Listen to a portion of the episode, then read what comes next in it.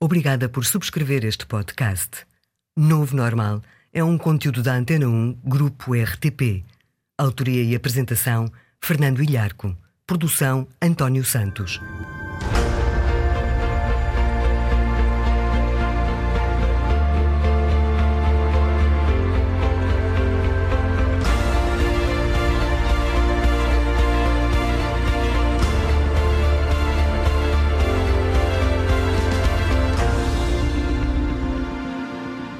Ora viva!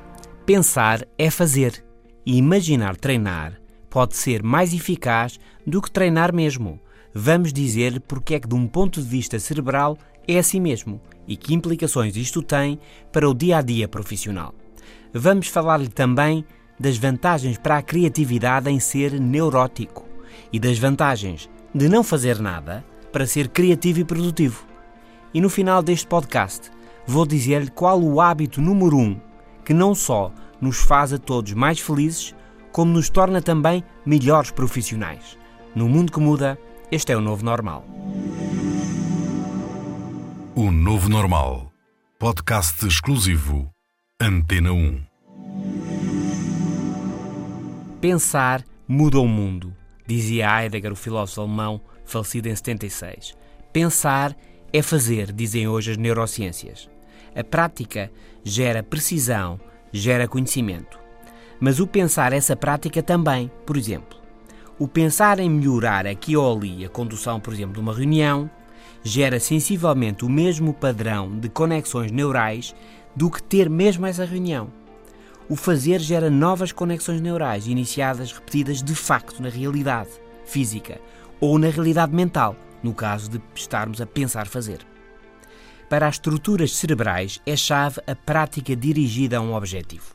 Estruturar bem o que fazemos, seja jogar ténis, analisar uma matéria específica ou conduzir uma reunião, ter objetivos e melhorar é vital para estabelecer novas e mais precisas ligações neurais.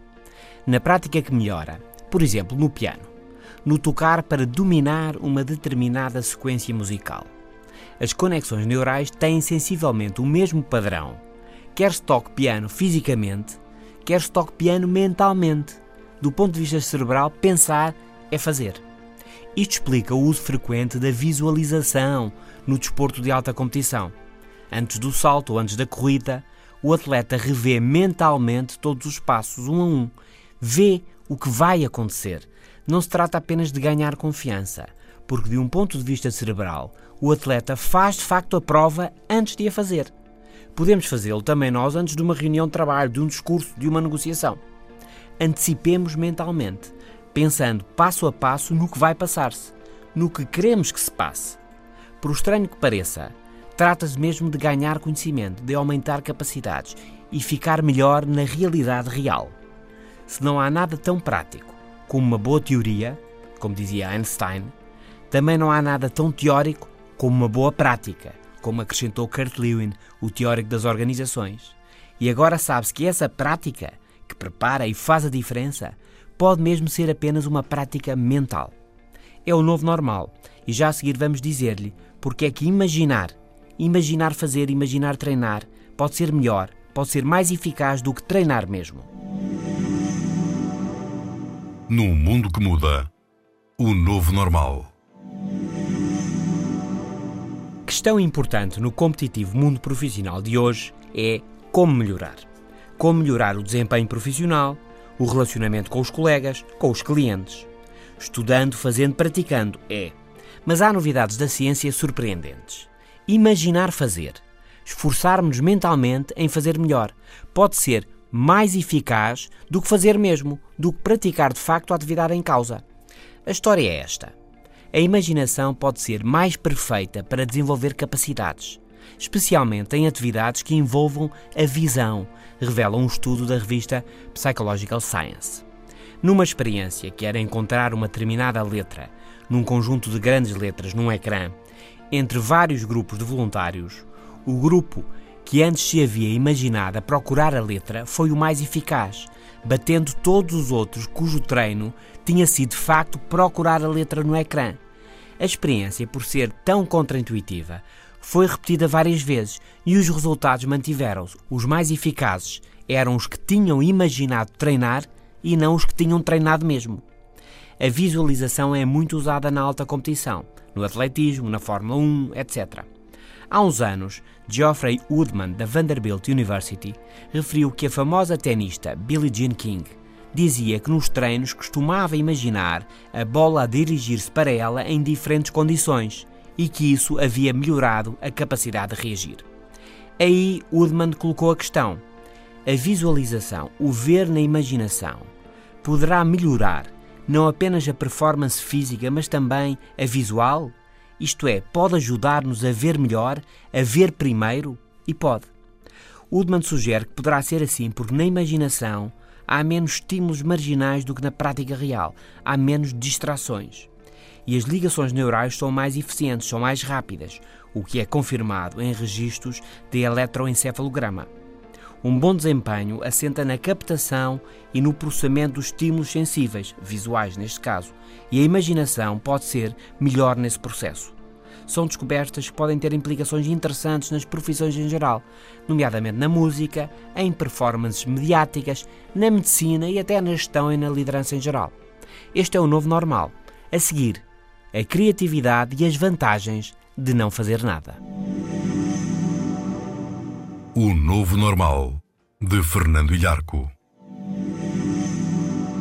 E quem diria que nos hipercompetitivos dias que correm, não fazer nada, não só nem sempre é mau, como às vezes tem vantagens importantes. A criatividade, a ideia que faz a diferença, é um desafio constante de todos os profissionais. Mas às vezes as pessoas perdem o ritmo, estão mais cansadas, umas férias merecidas, um fim de semana mais prolongado, etc. E perde-se o ritmo não se fez muito e agora vai ser preciso acelerar. Mas talvez não. As ciências comportamentais são hoje taxativas. Não fazer nada é bom para a criatividade. É mais fácil ser criativo se estiver descansado física e mentalmente. Mais, ao fim de uns tempos em forte ritmo profissional, é mesmo preciso não fazer nada, para que depois se possa fazer algo de jeito. Por isso, lá está. Tirar umas férias, um fim de semana prolongado, dormir, fazer pausas, tudo isso é bom para a criatividade. As memórias consolidam-se, surgem novas ligações neurais, emergem em nós novas ideias. Por exemplo, a canção mais cantada por mais artistas de todos os tempos, com mais, aliás, com mais de 4 mil versões, Yesterday, parece ter sido inventada por Paul McCartney dos Beatles enquanto dormia. McCartney acordou com a melodia na cabeça e às tantas disse: Ei, mas eu não conheço esta música e pensou que seria uma música já antiga que se lembrara inconscientemente lhe viera à cabeça e perguntou aos outros Beatles se sabiam qual era a música. Perguntou a outros músicos e perguntou a muitas pessoas e nada. Ninguém conhecia a música com que McCartney havia acordado. Só anos mais tarde, depois do estrondoso sucesso de Yesterday e certo da sua originalidade, Paul McCartney ficou seguro que havia inventado a música enquanto dormia, uma das melhores canções de sempre. O descanso, não fazer nada, as férias são bons para a criatividade. Nada fazemos, mas o inconsciente não para. A mente vagueia, consolida memórias, faz ligações, inventa e cria. Só é preciso estar atento e não deixar passar o que vai surgindo. É o novo normal. E além de não fazer nada, há outro aspecto que também é ter em conta na criatividade. E é ser neurótico. Vou falar disso já a seguir. O Novo Normal. Também no FM da Antena 1. Diariamente, às 17h50. O melhor para quem lidera uma organização, um grupo de trabalho, um projeto é ter profissionais tecnicamente competentes, motivados e bem dispostos, sem dúvida. Mas no dia a dia há de tudo. Desde os conhecidos yes men, sempre bem dispostos e apoiantes, mas sem pensar lá muito pela própria cabeça e constantemente dourando a pílula, aos mais aliados, geralmente com provas dadas, mas com menos paciência para as curvas e contracurvas do poder. Mas todos podem ser úteis, e isto é importante. Tantas vezes os pontos fortes de uns são os pontos mais fracos de outros. E o desafio do líder é retirar o melhor de cada um. O bom ambiente dos yes men, a capacidade crítica dos mais afastados, a consistência do trabalho bem feito dos chamados profissionais eficazes. E os neuróticos? Como dizia o outro, eles andam aí, Os neuróticos são de pensar e mais pensar. Revivem as experiências vezes sem conta, sobretudo as mais aborrecidas, e emocionam-se, e isso gera-lhes ansiedade e má disposição. Mas se o neuroticismo tem custos, tem também benefícios, diz Adam Perkins do King's College de Londres, num artigo na revista Trends in Cognitive Sciences Tendências das Ciências Cognitivas. Em termos gerais, digamos, o pensar demais, o matutar constantemente, o andar à volta sobre ideias que tantas vezes nós próprios geramos ou inventamos, é a origem da mente neurótica e da sua sensibilidade aguda. Mas defende-se neste artigo que este pensar demais é também a origem de ideias menos convencionais e às vezes muito interessantes. As pessoas neuróticas são ansiosas e deprimidas, mas esta tendência tem um potencial de criatividade muito interessante, comenta Perkins. E esta é a novidade.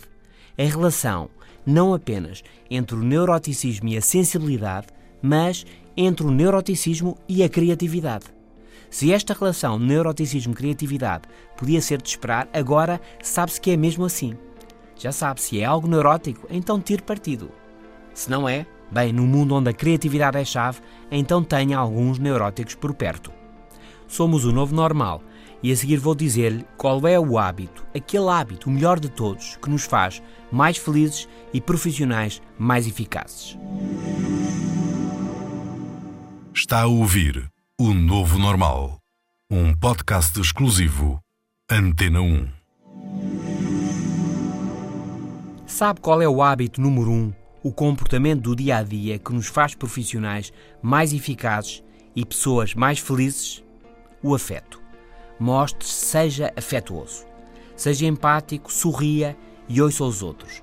Dê uns toquezinhos no braço, no ombro dos outros com quem fala. Se apropriado, o olá, o até logo, com um ou dois beijinhos. Dê abraços e uma última sugestão. Num comportamento geral afetuoso, dê e faça massagens. Vamos por partes tem que se lhe diga. Antes do trabalho e depois do trabalho, em família e entre amigos, o olá, o até logo e os beijinhos funcionam bem. São possivelmente causa e consequência de uma atitude mais positiva, motivada para o dia a dia.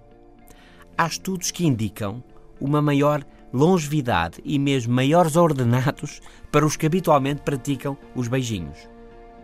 Os abraços também são interessantes. Numa experiência realizada na Penn State University, nos Estados Unidos, um grupo de voluntários que deu uma média de 4,9 abraços por dia ao longo de um mês registrou no final desse período níveis de bem-estar e satisfação claramente mais elevados do que outro grupo que seguiu a sua vida normalmente.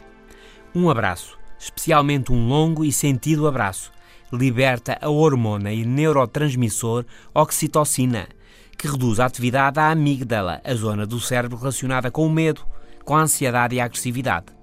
Num abraço, a oxitocina como que diz à amígdala, calma, tudo sob controle, não há problemas, refere o investigador Alex Korb no livro A Espiral Ascendente. Mais do que isto, temos as massagens.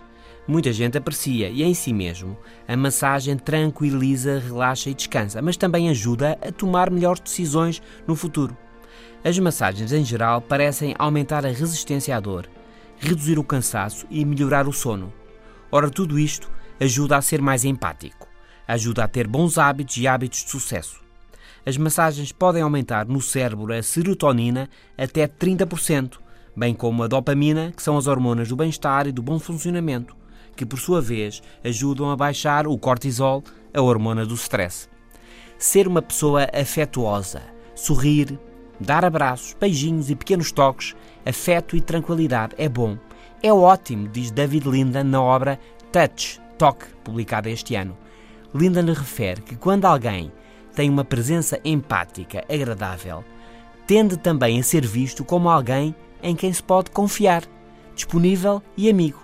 É o chamado efeito da aura. O Novo Normal.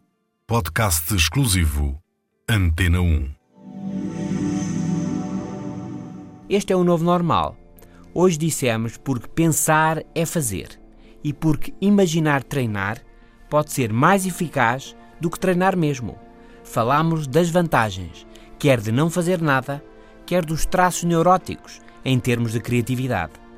E por fim dissemos-lhe porque o afeto é o hábito que não só nos faz a todos mais felizes, como nos torna também melhores profissionais. O novo normal, Fernando Ilharco, até para a semana.